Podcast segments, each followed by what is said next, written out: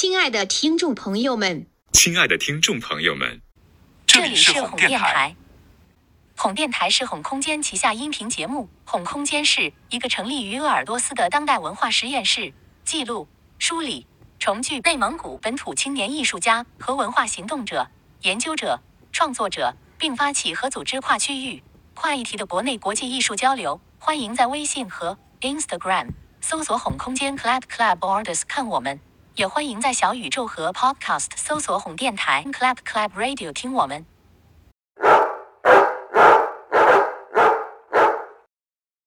大家好，我是哄空间的莫娜，这是哄档案的第一期，我们邀请到了艺术家宗秀。嗯，我们两个其实我刚刚想了一下，也是认识有差不多十年吧，还是超过十年的样子。嗯，超过十年，十二年。是吧？感觉 这么算算，觉得自己好老啊。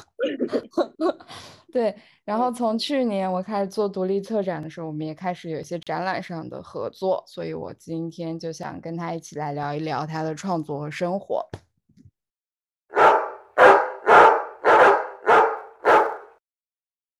嗯，你为什么会选这个萨米尔贝克特的这句话来作为这这算是你的？这个座右铭吗？还是说怎样的一句话？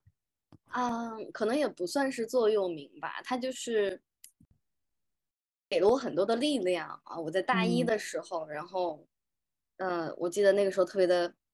迷茫，就是不知道自己要做什么样的艺术家，然后要做什么样的创作，呃，不知道往哪个方向去走，然后就看到了他的一些关于。艺术和失败和成功的一些关系，然后我觉得这句话对我来说就是对那种普世成功学的某种抵抗情绪的表现，嗯，也算是某种自嘲吧。就可能如果说我很害怕那种普遍的失败的话，不妨换一个思路去认为说这个事情肯定会失败，呃，我就反而会。比较的放松，然后可以不去斤斤计较那种短期的回报率，嗯，从而能够体验各种可能性下带来的惊喜。嗯，对我记得刘晓东 可能也说过类似的话，他就说艺术注定是会 失败的，呃，因为对于他来说，成功、金钱这些东西是可以实现，但是对于人生、对于艺术来说，有一些。迷惑呀，迷迷茫啊，可能是这一辈子都不可能通过研究和创作清晰和明确起来的。所以，呃，这句话对我而言，就是无论结果怎么样，都可以继续下去，因为我们可以通过 这样的一个精神来拥有失败的自由吧。嗯，所以啊，实验万岁的意思。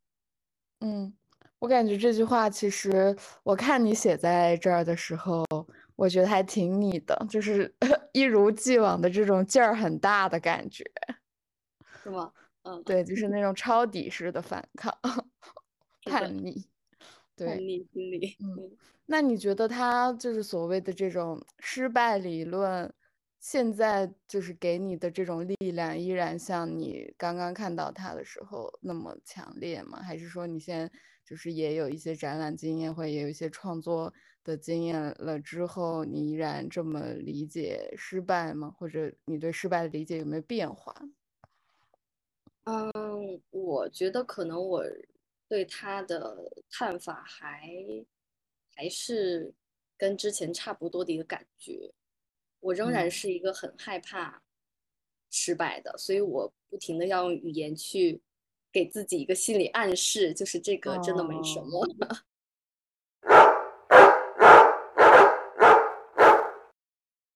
我算比较了解你创作的方式，就像你创作里面可能会有非常强烈的需要观众的回应或者是合作，然后让这个作品产生意义嘛。所以其实在这个合作的效果上面来说是很难把控的。因为你刚刚提到了失败，我也是想到这儿，你每次展览或者是作品需要的这种回应。会不会让你觉得失望或者是失败呢？嗯，这种对于观众回应的一种期待，它有的时候确实是会让人觉得有挫败感，这是真的。但是你开放了一个可能性的时候，就意味着可能会被挑战，可能会有遗憾的地方。所以这个我也是有过心理建设的，就是我在让我的我的我的作品去面向观众的时候，对，所以呃，我可能会选择看到更多好的部分吧。就是说，如果说他给我的回应是我觉得有价值的。然后能让这个作品、这个被讨论的问题本身能更进一步，能更往深去一点的话，我觉得就是有意义。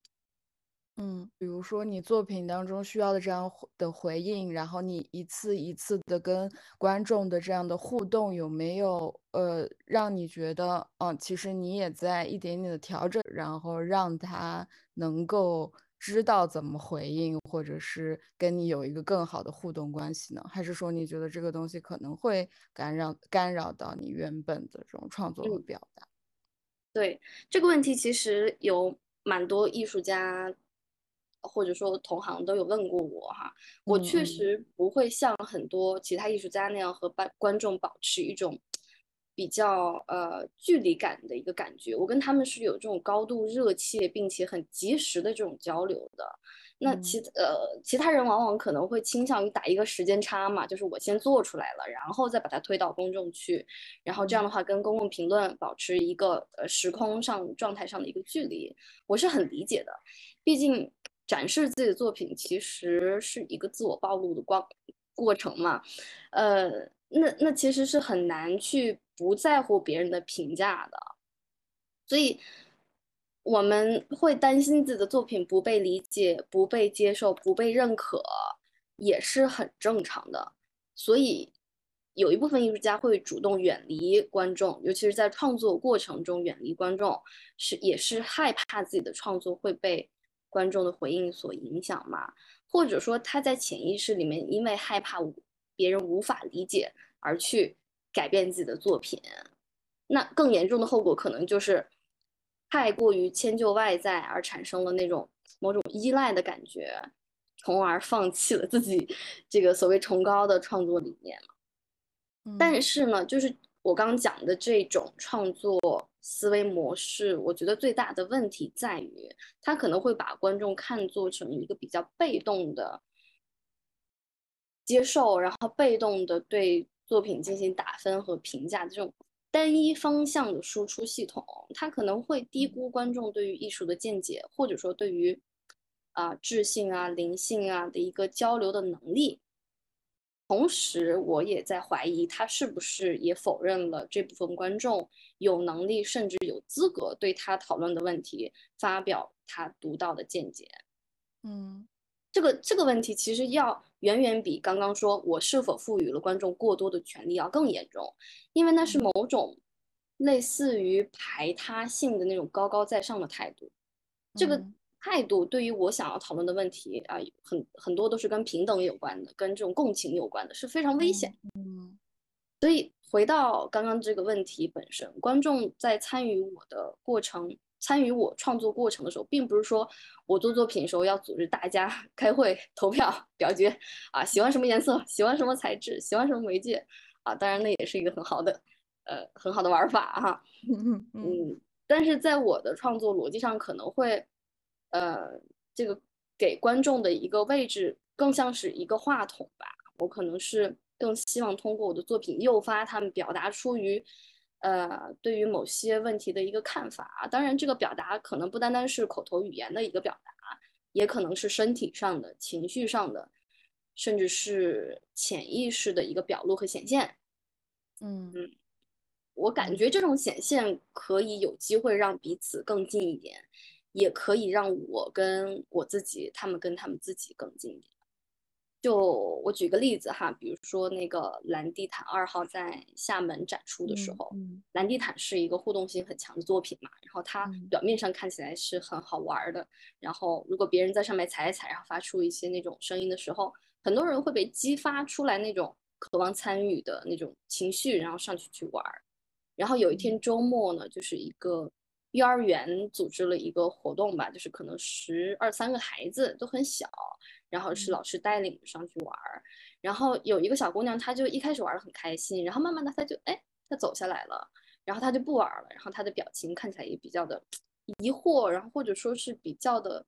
嗯低落了。然后那那我们就问她嘛，对吧？你是为什么不想玩了呀？会不会就觉得脚踩的不舒服还是怎么样？然后她说她觉得那个地毯的蓝色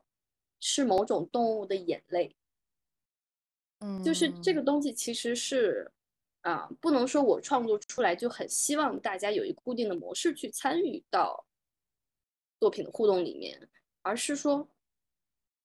它在这个开放性里面展露出来一些我认为非常有趣，甚至说给我一个作品更深层次的理解的这样的一个呃反馈吧。嗯嗯嗯嗯，我觉得你对对于这种创作，包括跟观众的互动，其实一直都是一个挺自信的状态，所以才能让你很开放的，就是去做一些交流。就包括对下面这个展览，我们其实当时也讨论过要不要放垃圾桶和椅子的这个问题，对吧？对，我希望可能，嗯，那种，呃。作品外界的干扰会减少一些吧，就可能说，如果你给他旁边立一个牌子啊，你必须要 follow 以下几个步骤，然后才能去，嗯，才能去得到一个正确答案的话，对于我的观众而言，可能会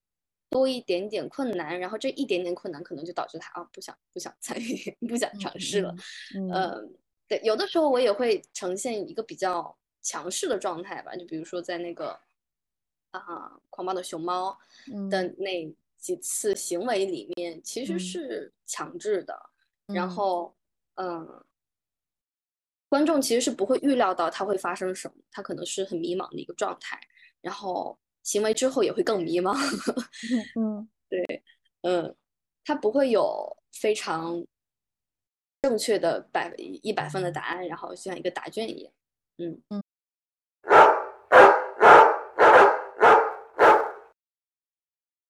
在你档案里面看到的，我们两个其实没有聊过这个展览，就是一六年的这个 Touching No Touching，对，在伦敦的展览，你可以讲讲这个展览吗？对，Touching No Touching 其实是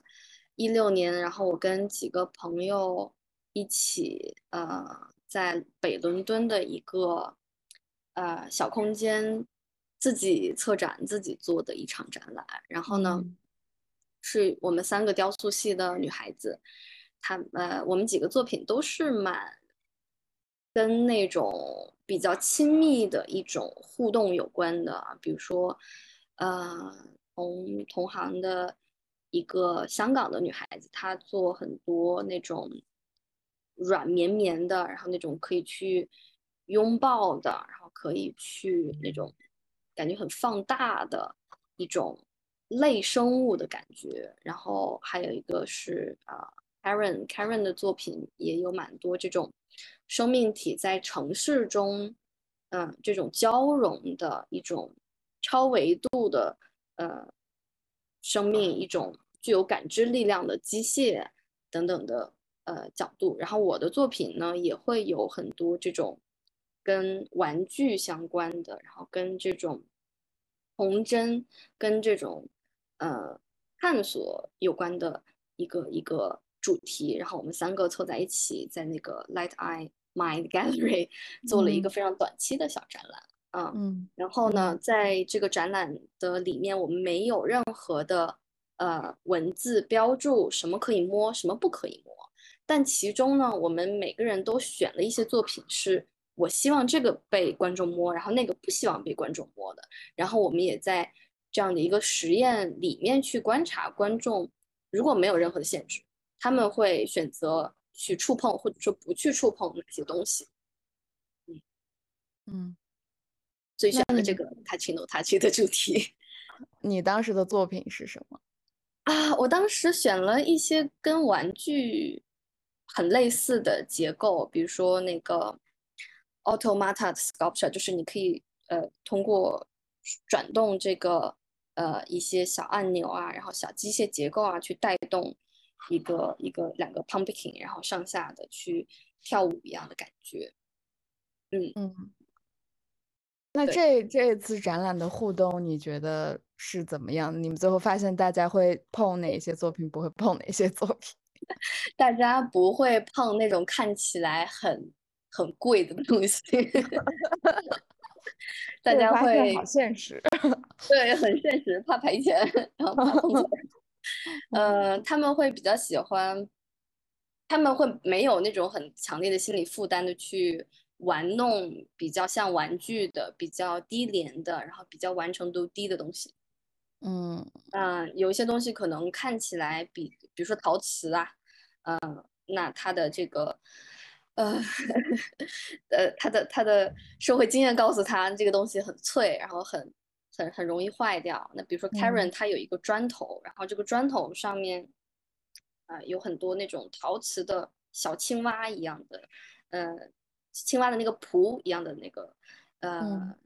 生类生物的装置吧，粘粘在这个砖头上面，然后这个就几乎没有人碰。它一方面看起来砖头嘛，一个街边很破的一个砖头，它看起来比较脏，或者说比较的沉啊，比较普通。然后上面这些很黏黏的，然后看起来有点像某种甲虫的，然后有点粘液的 这种东西，别人就不会碰。那毛茸茸的温暖的东西，或者说感觉像个小玩意儿，我可以去玩弄的，观众就比较容易激发出他的这种手动的探索欲望，就像一个小孩一样。但真正的小孩到了场馆里才不管这些，真的就是什么都摸。嗯，除了除非太高，他摸不到。目之所及都是他的 战场，是吗？哇，都是指纹。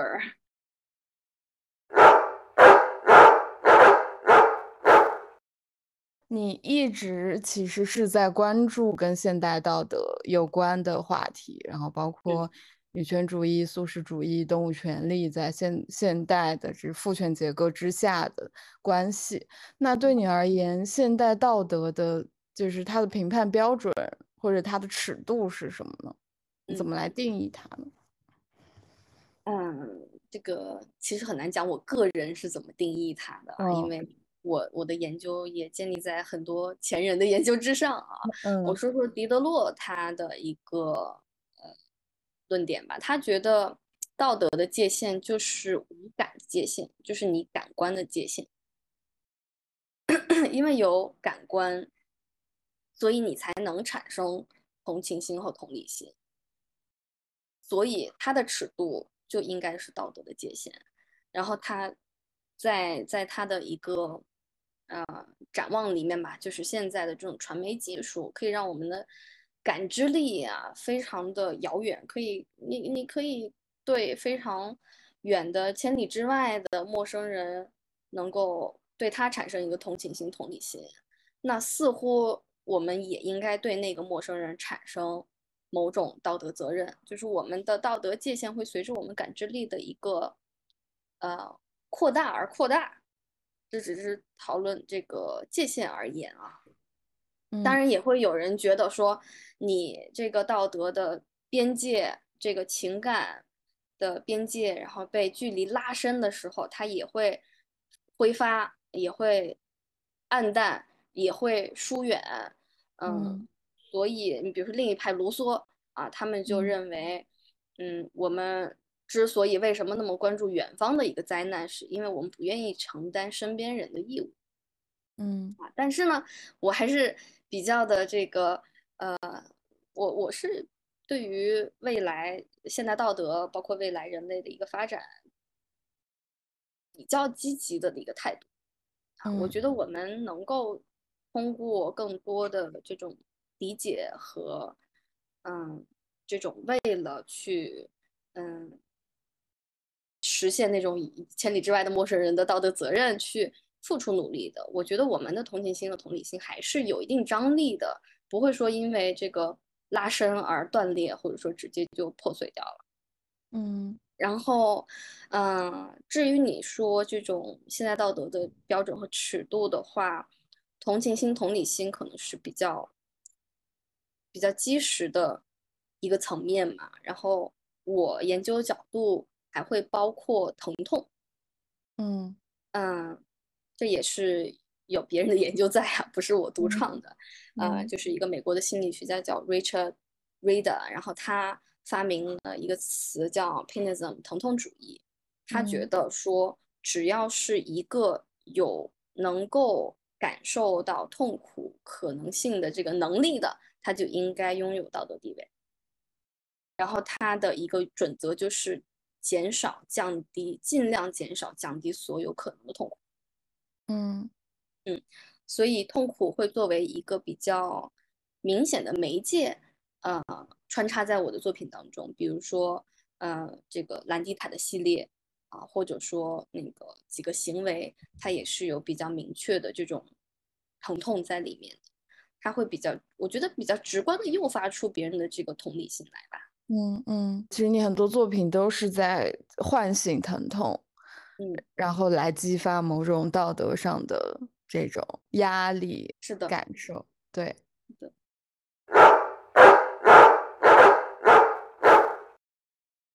你最近的作品其实感觉是更加集中的在关注动物的道德，就是从我们刚刚提到蓝地毯，然后一直到你的这个鸽子的插画，其实也是在厦门展出过，以某种方式出现的。嗯，那你对于这个动物道德的探讨，包括你现在个人的这种信仰吧，就是你素食主义，然后它对你的创作有影响吗？或者是他俩的这个先后的关系是什么样？你是先成为素食主义者，然后才开始更加关注动物道德，还是说这个影响是反向？嗯，他俩的关系，我觉得是存在某些先后关系的，但只不过是哪一个先表露出来罢了。我从小就特别特别喜欢小动物，然后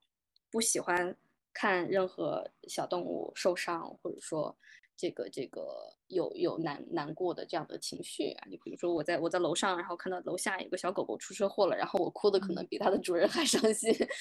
呃，嗯我从小可能就是比较感兴趣这方面吧，然后后来到了大学以后，就会开始研究这一个理论，然后身边也有很多人是素食主义的，所以素食主义对我而言，可能，呃，它并不是某种信仰，就像佛教那样，它可能就嗯。是我选择生活的方式，啊。当然了，我也看到说，我身边有一些人其实是不太愿意去深入讨论这个问题的，比如说我父母，比如嗯。说，呃，尤尤尤其是我们是内蒙人嘛，我们文化嗯。里面是有这种崇尚肉食的传统文化的，然嗯后也会有比较明确的这种，呃，人类中心主义的价值观。在身边，所以我发现我我对这个事情很感兴趣，很想讨论它的时候，我的周围有很多的阻力或者说隔阂，所以从这个角度也是进一步激发了我的创作欲。我想要跟大家讨论这个东西，我想要大家去突破他们自己的那种舒适圈儿，去让自己被审视、被现代道德所嗯反思。嗯所以嗯我觉得他俩其实是可能共同彼此激发的吧。那目前而言，可能也是这两者相互加强，然后相互扣紧的一个状态。嗯嗯，你的宠物会对你的动物道德的探索有某种影响吗？会起到某种作用？包括你说小的时候其实就会，呃，就是对于这种动物的疼痛啊、动物的苦难有更强的同理心。这个是因为你小的时候就有宠物吗？还是说有更强的这种连接？啊，我小的时候不？光有宠物，然后还有各式各样的小动物来过我的家里。一方面哦，是因为我我父亲他是从那个牧区长大的嘛，然后他的嗯童年就有非常非常多的动物啊，他常常给我绘声绘色的讲他跟各种各样野外 野生动物的一个嗯呃相处经历啊，比如说獾呐、狐狸呀、蛇啊，然后马蜂啊等等东西。然后我小的时候是在城市里嘛，他就觉得，哎呀，我的童年太无聊了。然后他常常会给我带带回来什么，呃呃，他下班回来了，然后我已经睡了，然后他会把我摇醒，说啊，我给你一个小惊喜，然后从床底下拉出来一个小纸箱子，然后里面是两只小鸭子，就是他常常会拿这种动物的陪伴，然后作为我童年的一个嗯必不可少的某种元素吧。就是我父亲可能他没有意识到这对于我的成长而言有多么重要的一个作用，但我现在回顾这个过程的话，确实是给了我很多的经验。那么，宠物对于我而言是什么呢？就是现在小臭臭对于我来说是，是我的毛孩子啊，是我的责任。然后呢，他也会给我一些心理上的寄托，然后也会陪伴我，然后也能够感受到他其实是真的很爱我、很关心我的。嗯，臭臭一开始是流浪猫，然后呢，我是在一个它生存的环境真的非常非常的差，就是。呃，深圳啊，四十度的高温的夏天，然后它其实是被救助的。他跟他的七八个 兄弟姐妹一起，和他的妈妈一起被救助了。然后是在一个公园里面，那个公园呢，呃，给了这个救助人一间房间来，呃，养这些他从公园里面捡到的流浪动物。但是那个房间没有水，没有窗户，然后呢？呃，没有空调，甚至连风扇都没有。你想，四十度的高温，其实是非常非常难受的。然后我们去了以后，那么一个十平米大小、非常狭小的房间里面，挤了至少三十只猫，然后那些猫咪都非常的蔫儿，然后每一只都瘦骨嶙峋的。就是可能在某些人眼里，这种救助还不如它就自由自在的在外面。然后我我们就把这个臭臭以及当时他的一个姐妹。啊，一起接回到家里来了，但是呢，她的姐妹因为身体情况实在太糟糕，然后就是猫瘟去世了。臭臭也当时打了一周的病毒阻隔针，在医院里面住院，然后才，嗯，才活下来的。嗯，然后有些人会对养宠物这件事情比较的排斥，他会觉得说，你养它，然后虽然给它提供吃喝，但是你限制了它自由呀。嗯，但其实我们具体问题具体分析哈，在深圳这种城市中，“自由自在”这个词其实是个伪命题，它其实是自欺欺人的。就是在这种环生存环境之下，没有绝对的自由而言，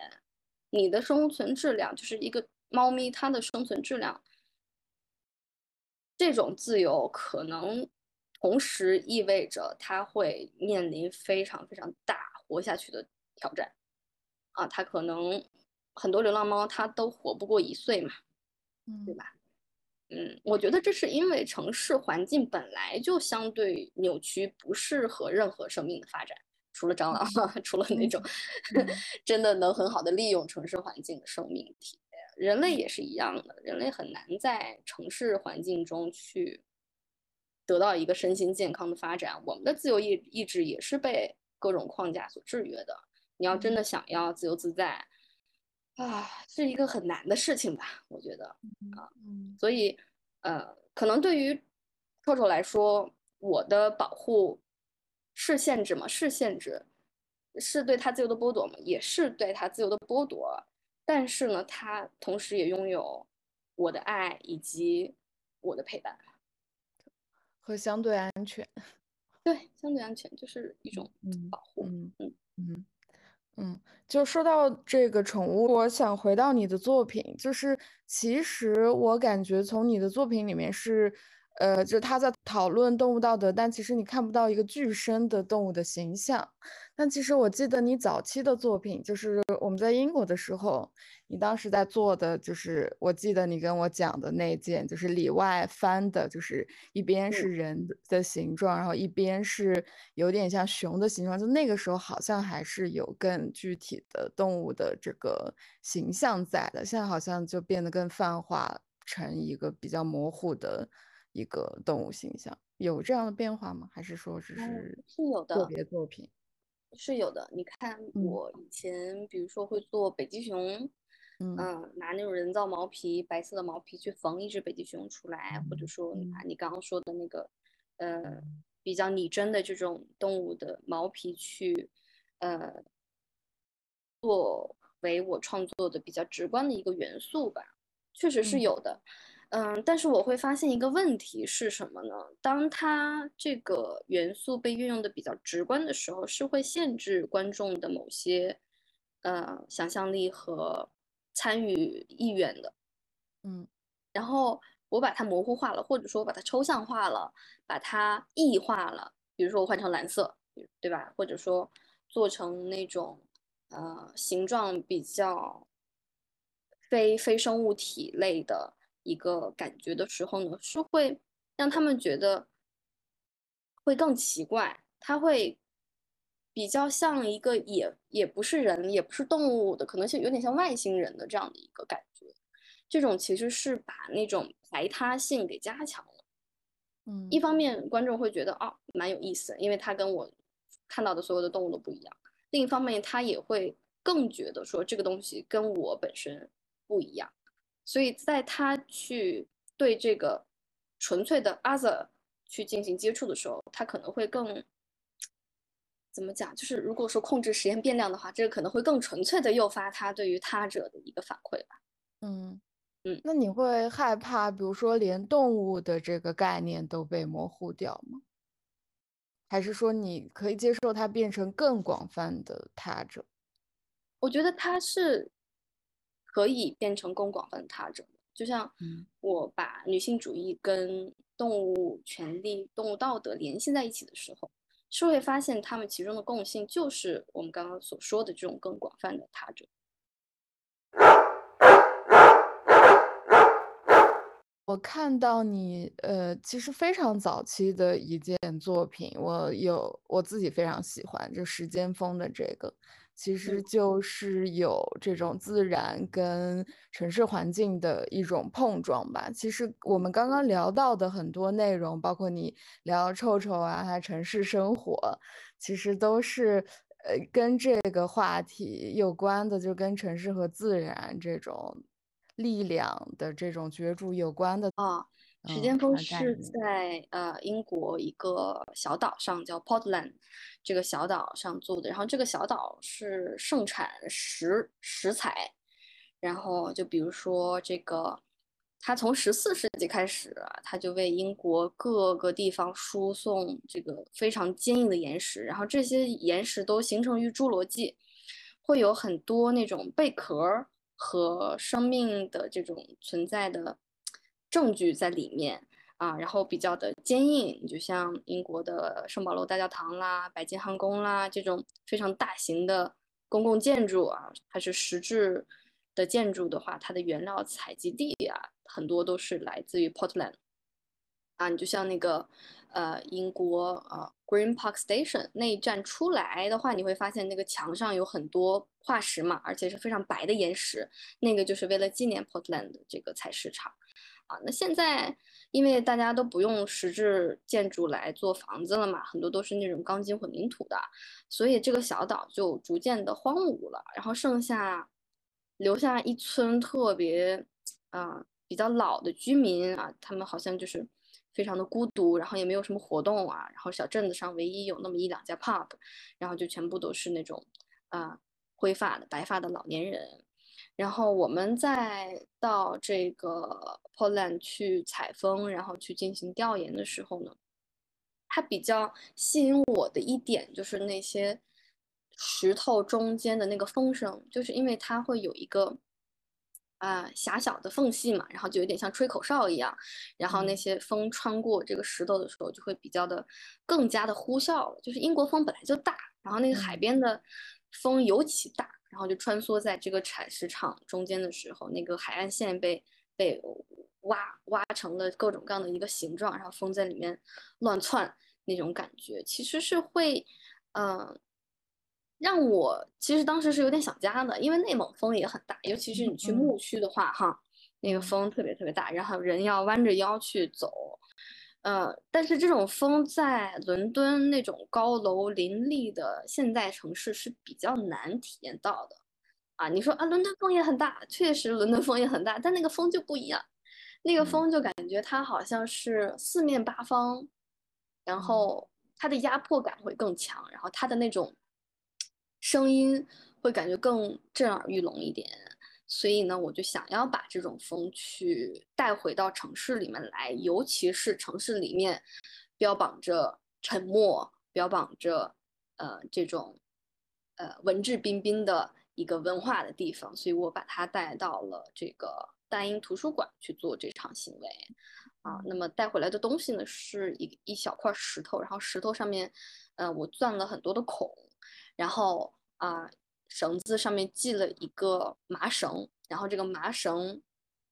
啊的另一头呢，就是我抓着绳子另一头，然后去不断的去抡啊，去挥舞这个石头的过程中，它就会产生一定的风嘛，然后这个风，呃，会对这个石头的这个孔啊，它有一个像类似风哨的那样的一个原理，会发出声音来，它会那种，呃，感觉呼呼呼的一个声音。啊，所以就是带着这一件几乎是 是一个呃旧石器时代的武器去进行了这样的一场行为。那你在大英图书馆的行为顺利吗？有没有人制止你之类的？没有人制止我。嗯，没有人制止我，就是我当时还是稍微有点忐忑的，因为这个行为也没有任何的。批准嘛，就是说学校签字啊，这个学生要做一场这样的行为，然后他什么什么什么都没有，因为我知道那会非常的复杂啊。然后我们的老师厂长就是，呃，他他自己也比较年轻啊，然后说你们想做什么就要去做，不要问，不要 ask for permission，啊，不要问行不行，你就去做就行了。然后我就背着他到大英图书馆，然后大英图书馆是有开包检查的嘛，嗯。开包检查了，然后那个保安说：“啊，你背一块石头不沉吗？” 我说不成，然后我就进去了，然后跟一个呃学摄影的同学一起去记录了这一场。嗯嗯，那他当时的效果怎么样？那个风声还是会像在岛上那么大吗？还是不会？它不会像很大，它其实是比较微妙的，尤其是在大英图书馆那么大的一个空间里面啊，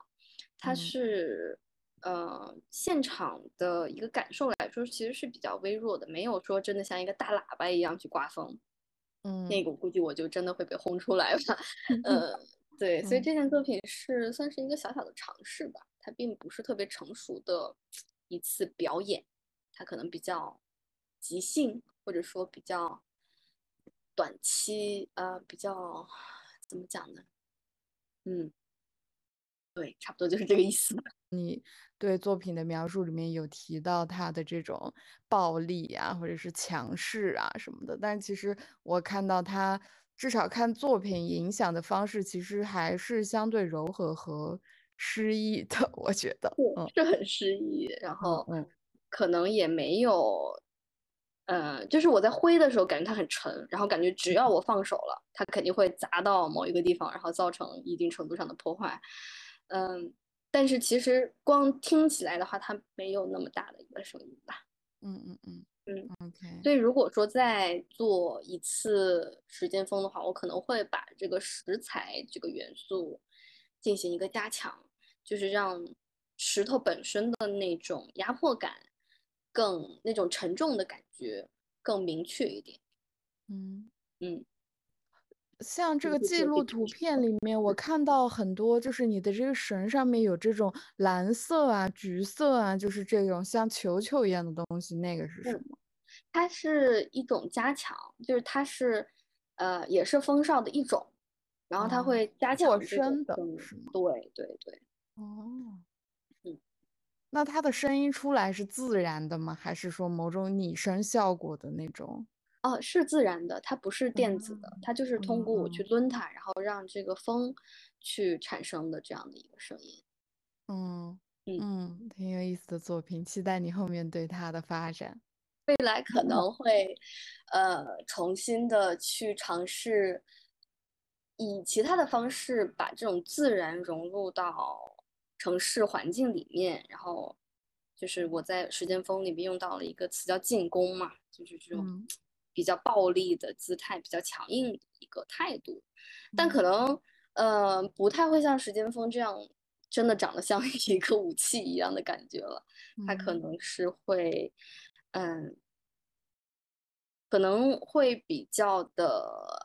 怎么讲，就有点像绿色的那个力量，它可能是沉默的，它可能是没有声音的，它可能是潜意识的，在你没有呃注意到它的时候，它可能已经占领了 某些空间的那种感觉。嗯，所以我在呃今年也是想说到那个回到内蒙去，然后把这种自然的力量再一次的呃，就是做成一个装置作品来，然后具体的一个实现的角度，可能我会把往植物的那个方面再靠一靠。嗯嗯。我在研究这个素食主义的时候呢，常常会有人说：“啊，你吃动物是因为他们会感觉到疼痛，对吧？”对，那不是也有研究说植物也能感受到痛苦吗？对吧？这个是常常能够听到的人们对于素食主义的某种啊反驳吧，就他们会觉得说，既然吃动物他们会疼。吃植物也会疼，那人岂不是要饿死了？那他得到的结论就是什么呢？既然吃什么都是会痛的，那也就无所谓了。我该吃动物还会吃动物。那首先这个论点，它最站不住脚的地方在于，动物、植物能否感受到疼痛，其实是没有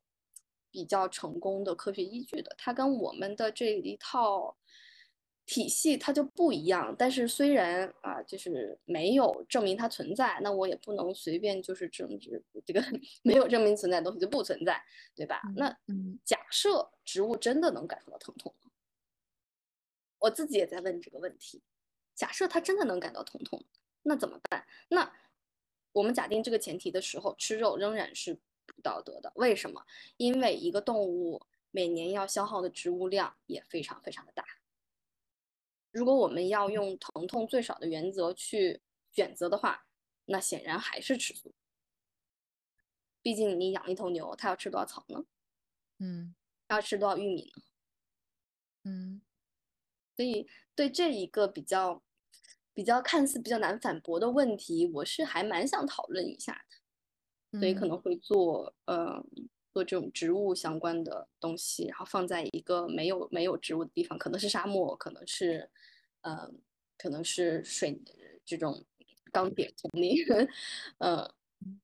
单看到时间峰这个作品，我觉得他的风格是跟或者他的关注其实是跟你的动物道德有一点距离的。但是你刚刚说，好像把植物概念提出之后，或者自然概念提出之后，它跟动物一起变成了他者，然后同整到了你在讨论现在道德的这个大的方向下面。是的。真的，嗯嗯，因为人，我觉得他就是会把自己的文明跟自然之间有一个割裂，就觉得我的文明不不存在于自然当中，我的文明是从自然中升华而来的，就是她虽然是我的母亲，但是我跟她一点关系没有，对吧？这个结构其实是在女性主义里面也有。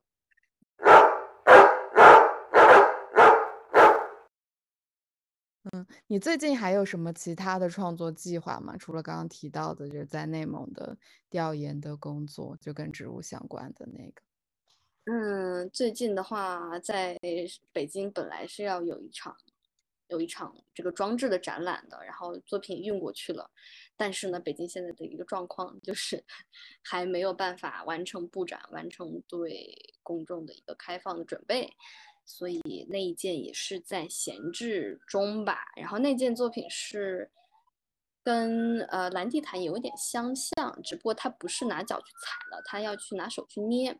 去捏，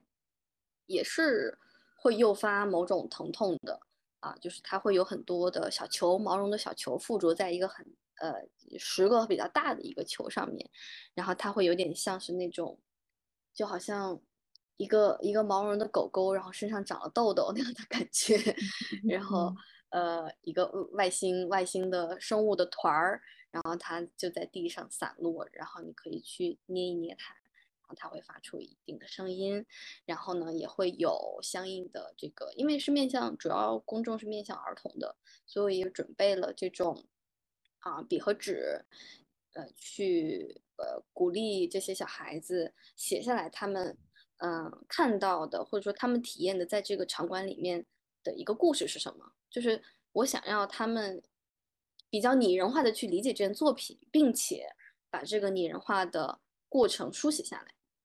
啊，那我也很期待看到，就是各种各样的小孩子对于这件作品他们个人的理解。那我们今天就差不多，非常感谢宗秀今天能够跟我们一起聊天，大家再见，拜拜。